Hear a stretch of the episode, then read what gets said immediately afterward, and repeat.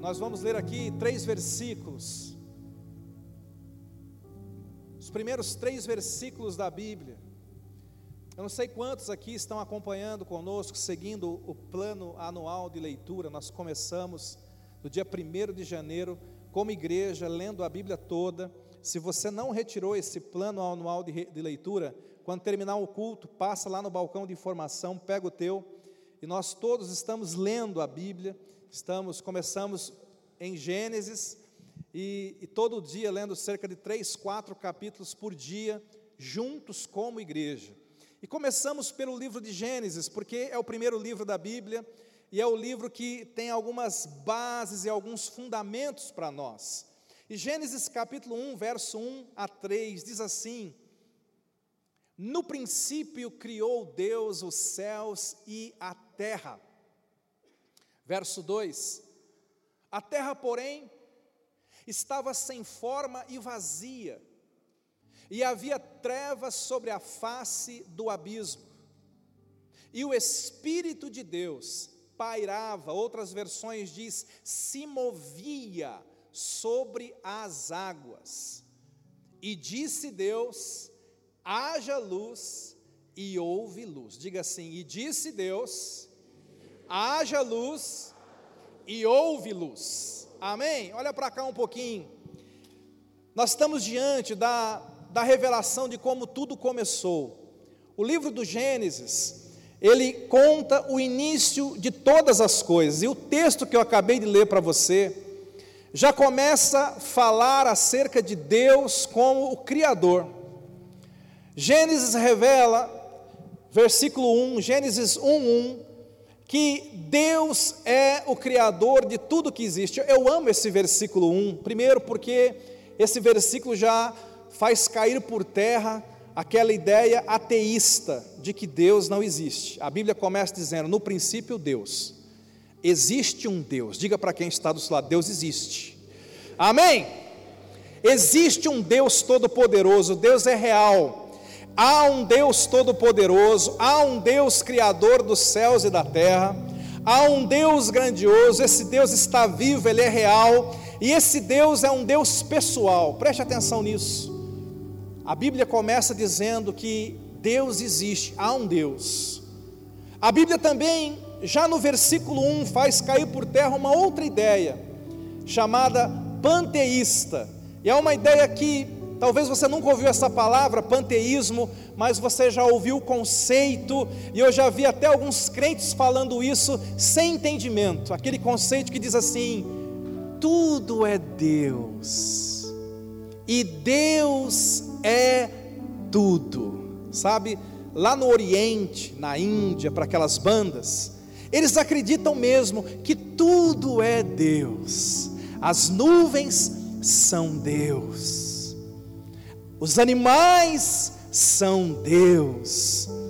O mar, o universo, as estrelas, tudo é Deus. Isso parece muito bonito, mas isso não é bíblico. Por que, que isso não é bíblico? Porque a Bíblia distingue, a Bíblia separa, a Bíblia diferencia Criador de criação. Estrela é criação, Deus é o Criador da estrela. O mar é criação, Deus é o criador do mar. Os homens, os animais, as plantas, tudo isso é criação, e Deus é o criador de tudo isso. E você já encontra isso em Gênesis capítulo 1, verso 1, quando diz: No princípio criou Deus os céus e a terra. A Bíblia está dizendo: céus é bonito, terra pode ser bonita, mas não são Deus, são frutos de Deus, são obras das suas mãos. Deus é o Criador e estas coisas são parte da sua criação. A Bíblia diz assim: que Deus criou os céus e a terra, ou seja, tudo que existe foi Deus que criou. E aí, a palavra começa a nos mostrar como Deus fez isso. O verso 2, ele começa dizendo do estado primeiro dessa terra do estado primeiro desse universo. E ele começa dizendo que as coisas não estavam muito legais. Ele diz assim que a terra, ela estava sem forma e vazia. E diz também que havia trevas, sem forma, vazia e escuridão. E Deus então pega este cenário de caos, este cenário de desordem, este cenário de escuridão, e aí nós temos a entrada do Espírito Santo na história da criação e na história da nossa vida. Porque a Bíblia diz que é nesse cenário de trevas, um cenário de uma terra vazia e sem forma, que o Espírito Santo pairava, se movia. Alguns chegam a dizer que ele incubava algo como se ele estivesse chocando. Outros dizem assim: ele estava fazendo os preparativos para uma grande obra de criação. E note como é que Deus trabalha, querido. A Bíblia diz que o Espírito Santo ficou pairando ali, naquele cenário. E você pode perguntar assim: até quando o Espírito Santo pairou? Até quando o Espírito Santo se moveu naquele cenário? até que houve uma palavra. O Espírito Santo ficou ali no meio do nada, no meio do caos, no meio da escuridão, até que uma palavra foi liberada, e nós vemos aqui a Trindade também em Gênesis 1, do 1 ao 3, porque o Pai diz: haja luz, o Pai está falando aqui, no verso 3, o Pai fala: haja luz. Jesus é a palavra viva de Deus. Jesus é, é, aquela palavra falada, é o haja de Deus, é o verbo vivo de Deus. E o Espírito Santo, ele pega aquela palavra que foi liberada e ele transforma aquela palavra em realidade. Havia trevas, e quando Deus quer mudar uma situação, preste atenção nisso, querido. Quando Deus quer mudar uma situação, Deus libera uma palavra. E o Espírito Santo pega aquela palavra e ele transforma aquela palavra naquela realidade. É assim que funciona. E preste atenção nisso, porque nós precisamos aprender a funcionar como Deus funciona. Fala para quem está do teu lado, trabalhe como Deus trabalha. Está entendendo? Talvez você olhe para 2023 e você diga assim, pastor, 2023 está confuso para mim. Esse ano para mim está sem forma. Esse ano para mim ainda está vazio. Esse ano para mim está debaixo de trevas. Preste atenção, o que está faltando no seu ano é uma palavra de Deus para o Espírito Santo começar a trabalhar e agir. Vocês estão entendendo, irmãos? Esse texto que eu acabei de ler revela algumas coisas sobre Deus que você tem que compreender. A primeira é que Deus é criador de tudo, significa que não há impossíveis para Ele. Está me ouvindo? Talvez você esteja passando por um problema tão difícil, Talvez você esteja enfrentando uma situação, um sofrimento, uma dificuldade. E nós estamos aqui nessa noite para assegurar para você, pela palavra de Deus, que o Deus que criou todas as coisas te ama e Ele pode, vai fazer um milagre na tua vida também. Por quê? Porque para o Senhor não há nada impossível. Para o Senhor não há impossível, pastor, mas eu estou com uma dificuldade, eu acho que isso é muito difícil. Para Deus não é difícil. Para Deus não é difícil. A outra coisa que esse texto aqui nos ensina acerca de Deus é que tudo que existe não é obra do acaso. A Bíblia fala assim que Deus criou porque Ele quis. Deus quis terra, Deus quis céu, Deus quis você. As pessoas que não acreditam que Deus criou as coisas, as pessoas que não acreditam na existência de Deus, são miseráveis porque não tem propósito de vida. Você sabe que nas sociedades um pouco mais intelectualizadas, Muitas dessas sociedades abandonaram Deus, se ensoberbeceram no seu conhecimento. Em algumas delas, o índice de suicídio é muito grande, por quê? Porque quando você tira Deus da história, quando você remove Deus da equação, quando você, quando você chega a acreditar na mentira, de que as coisas simplesmente surgiram do acaso, significa que o ser humano não teria um propósito de vida, não teria uma razão para existirmos, nós simplesmente ficaríamos aqui sobrevivendo, mas não é isso que a Bíblia diz, preste atenção. A Bíblia diz que Deus planejou, Deus quis, Deus criou porque Ele quis, Ele criou o céu, Ele criou a terra, Ele criou você, Ele criou a sua família. Ele criou você do jeito que você é, Ele plantou você nessa terra, Ele mandou você nesse tempo, porque Ele tem um propósito para a sua vida. Ele te ama. Ao criar o ser humano, o Senhor fez cada ser humano diferente. Mesmo que você pegue dois irmãos gêmeos, eles vão ter ali um negócio chamado impressão digital, que os diferencia eles vão ter uma personalidade que os diferencia. Preste atenção nisso, meu irmão, minha irmã. Nesta terra não existe ninguém igual a você. Já viu aquela expressão antiga? Deus fez e jogou a forma fora? Diga assim: sou eu. Fala para quem está do lado: sou eu. Fala para outra pessoa assim: papai me fez assim. Pastor, por que, que Deus nos fez tão únicos? Por que, que Deus me fez tão único, insubstituível? É porque o propósito que Deus tem para você, só você poderá viver. Essa pessoa que está do teu lado, não vai poder viver os propósitos que Deus tem para você, é você que tem que viver. É você que tem que assumir esse propósito, é você que tem que descobrir esse propósito, e é você que tem que se levantar em nome desse propósito. Deus tem, é por isso que nós podemos afirmar, encher a boca mesmo e falar: Deus tem um plano na tua vida, porque Ele tem.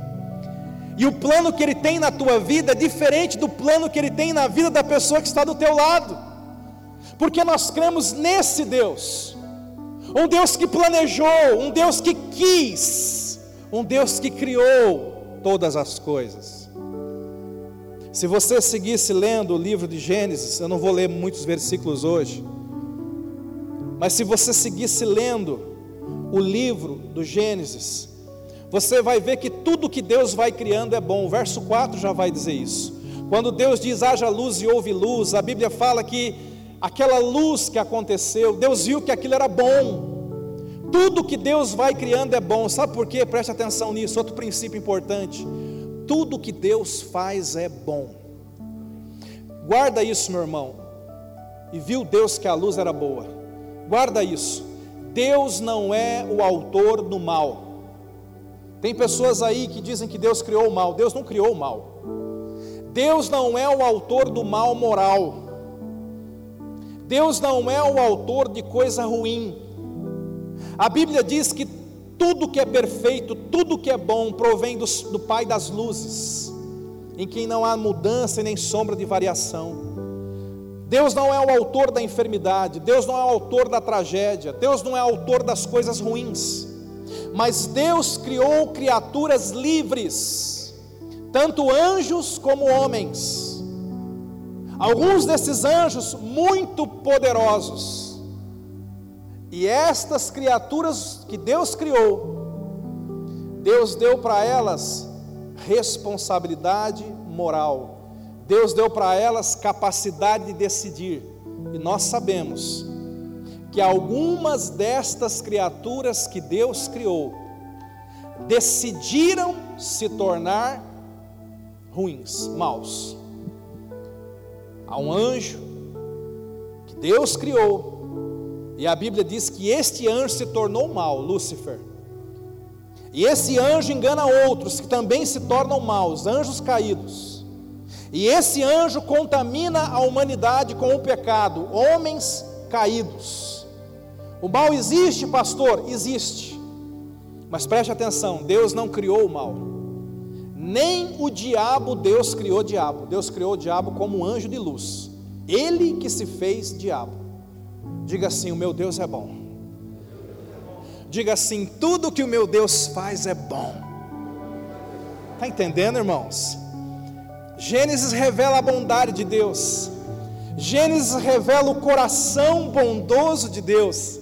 Gênesis revela a intenção boa de Deus para nós. Ele quer que você experimente a sua boa, perfeita e agradável vontade dEle. E tudo que está criado não é Deus, mas revela Deus. Romanos capítulo 1, verso 19 e 20. Romanos capítulo 1, 19 e 20. Olha o que diz lá. É tão lindo esse texto. Quantos aqui já foram viajar nesse final de ano? Tem muito irmão viajando. Quem já foi para a praia? Levanta a mão. Tenha coragem de levantar. Aí. O pessoal viaja, né? Tem muita gente viajando, é bom viajar. Uma das melhores coisas que você faz quando você viaja, talvez você não tenha percebido isso ainda, se chama contemplação. Diga contemplação. A gente vive correndo no dia a dia para todo lado. E muitas vezes nessa nossa correria, entra semana, sai semana correndo, você não para para contemplar as obras de Deus.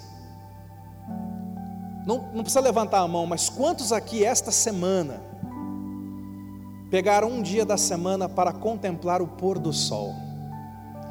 Olha, teve gente aí. Quantos acham o pôr do sol lindo?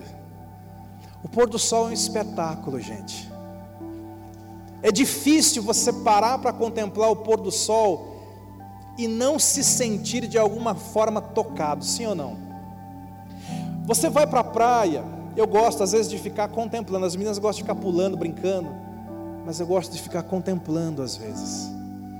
E quando você vê a força do mar, as ondas, ou você vai para o campo, você vê a montanha, quando você começa a olhar para a criação, ou de noite, se você vai, vai para o interior, quem é que estava em Minas, né? Estava em Minas agora há pouco, né? Você vai para o interior e vai para um, um sítio lá no interior que não tem muita luz.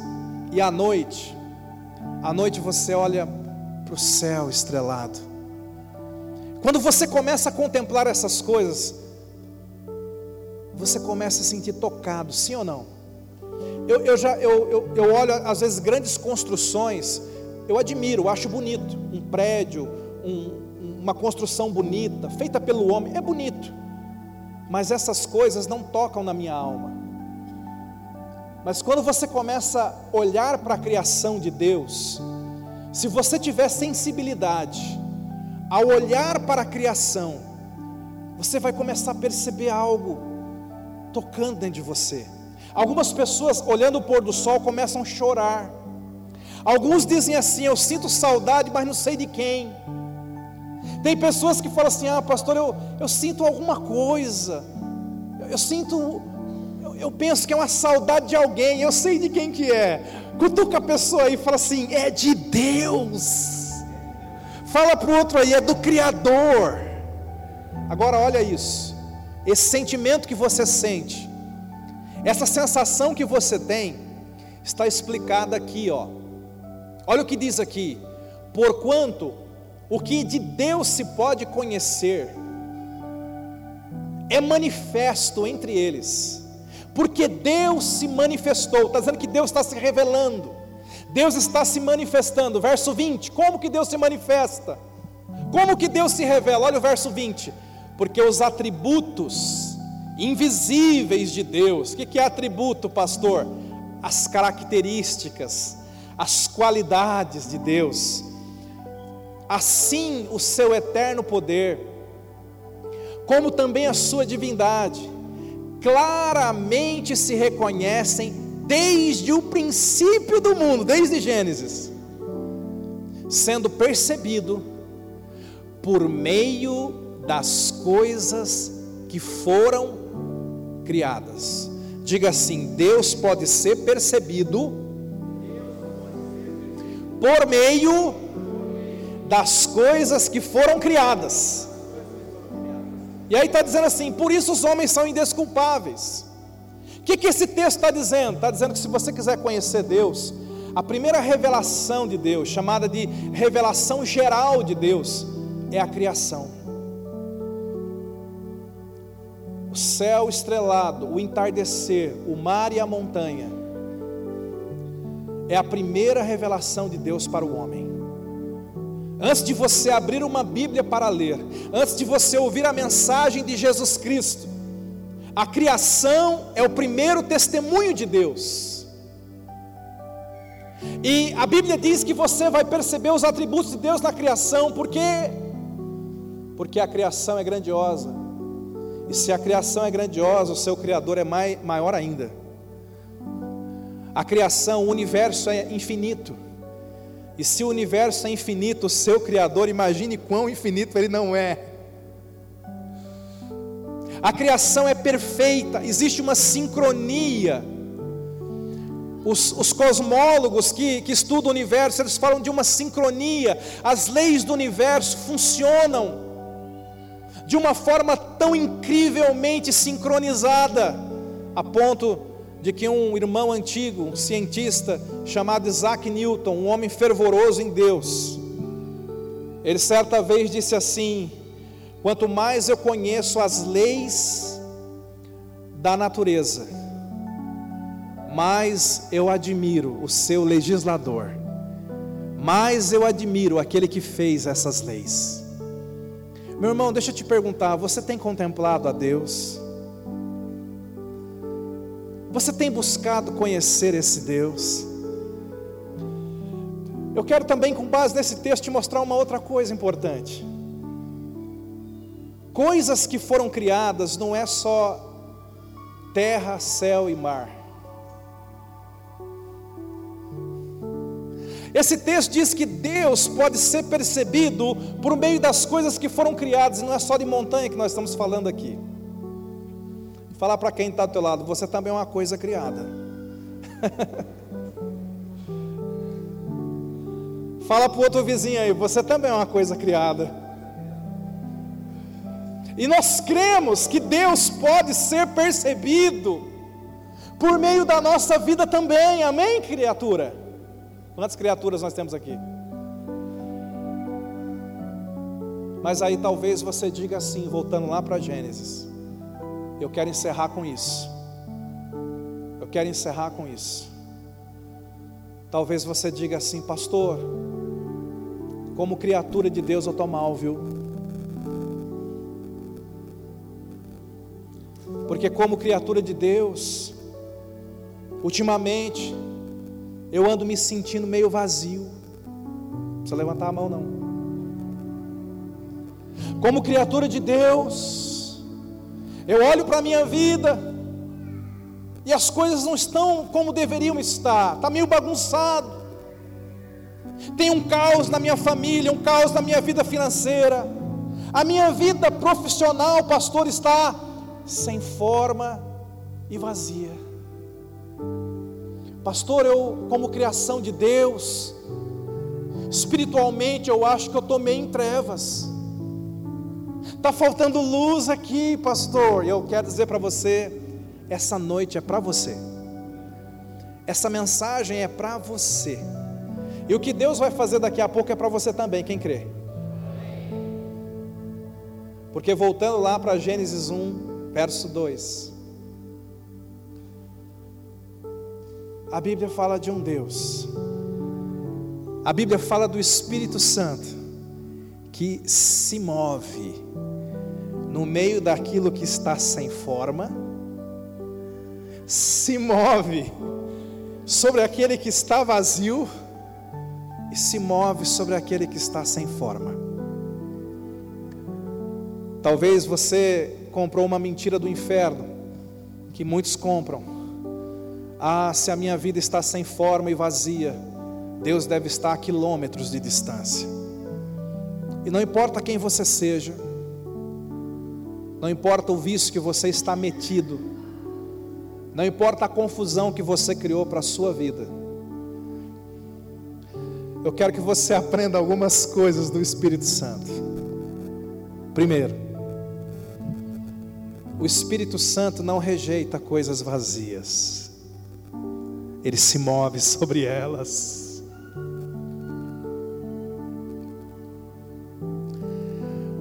O Espírito Santo cuida daquele, daqueles que estão em trevas, daqueles que estão deformados, daqueles que estão destruídos. O texto aqui é como se o Espírito Santo estivesse tutelando, cuidando até que algo acontecesse. Talvez meu irmão, minha irmã, talvez esse seja você essa noite. Eu quero contar para você. O Espírito Santo te ama. E Ele está se movendo na sua vida. Ele não te rejeita, Ele te ama. O verso 3 mostra o cuidado do Espírito Santo. É como se ele estivesse pegando aquilo que ninguém, ninguém daria nada por aquilo, não é? A gente falou da criação pronta, é tão linda, mas eu imagino quem iria para uma praia sem forma, vazia e em trevas, sem sol. Ah, pastor, sem sol não dá. Aquilo que muitos rejeitam, o Espírito Santo ama, o Espírito Santo cuida, o Espírito Santo se move. Ele cuida, ele se move, ele transforma. Você tem que guardar isso no teu coração. O Espírito Santo cuida, o Espírito Santo se move e o Espírito Santo transforma. Agora olha só. Talvez você não esteja percebendo isso. É possível que você não esteja percebendo o agir de Deus, porque você está olhando para a circunstância da tua vida. Você está olhando para coisas sem forma, vazia, e você diz assim: Deus não está no meu casamento. E você diz assim: Deus não está no meu coração, Deus não está na minha vida, mas eu estou dizendo para você: o Espírito Santo está se movendo aí, Ele está tutelando, Ele está cuidando, Ele está guardando. Mas preste atenção: o Espírito Santo não quer só ficar, o Espírito Santo quer trabalhar em nós. É por isso que, pastor, até quando o Espírito Santo vai pairar na minha vida? Até quando o Espírito Santo vai ficar aqui convivendo com as minhas trevas, convivendo com os meus vazios, convivendo com as minhas deformidades? Até quando, pastor? Até que haja uma palavra, até que haja um mover de Deus. É por isso, meus irmãos, que nós precisamos ir até a palavra. É por isso que você realmente precisa congregar. É por isso que você precisa ouvir palavras de Deus e recebê-las como de Deus para você. Porque, meu irmão, verso 3 que está projetado aí, como é que Deus trabalhou aquele cenário de caos? A maneira como Deus trabalhou é a maneira como Deus continua trabalhando. Toda vez que Deus vai fazer algo na terra, primeiro ele libera uma palavra. E quando a palavra é liberada, o Espírito Santo pega aquela palavra e começa a fazer. Diga assim: fazer algo novo. Sabe por quê? Porque, guarda isso, Deus não fala para informar, Deus fala para criar. Preste atenção nisso. A gente usa a palavra para nos comunicar. Você deu paz do Senhor para alguém quando chegou aqui hoje? Você, já, você ao chegar aqui, você abraçou alguém? Quem abraçou alguém? Você contou algo da sua semana para alguém ao chegar aqui? O que, que você estava fazendo? Você estava comunicando. E nós somos acostumados a usar a palavra o tempo todo para comunicação. Mas Deus não. A primeira vez que Deus usa a palavra, Deus não usa para comunicar. Deus usa para criar, diga criar. Então, quando Deus quer criar algo dentro de nós, Deus libera, libera palavras. Quantos aqui, se você quiser cura, quantos querem cura? Você tem que começar a ir até a palavra e começar a ler aqueles textos de cura e colocar aquilo dentro do teu coração porque o Espírito Santo já está pairando aí. Quando você começar a confessar essas palavras de cura, e começar a dizer: haja, que haja cura, que haja saúde, o Espírito Santo vai começar a pegar estas palavras e vai começar a transformar em realidade. Quantos querem um ano vitorioso? Preste atenção, você tem que ser o profeta do teu ano. Eu vou repetir isso. Você tem que ser o profeta do teu ano. Não fique esperando alguém colocar a mão. Alguém pode colocar a mão em você e profetizar, mas enquanto alguém não chega, começa a profetizar sobre o teu ano. Começa a liberar palavras. Começa a dizer que haja bênção, que haja unidade, que haja crescimento, que haja prosperidade, que haja um romper. Você tem que aprender. Fala para quem está ao teu lado. Trabalhe como Deus trabalha. Trabalhe como Deus trabalha. Fique em pé. Fique em pé.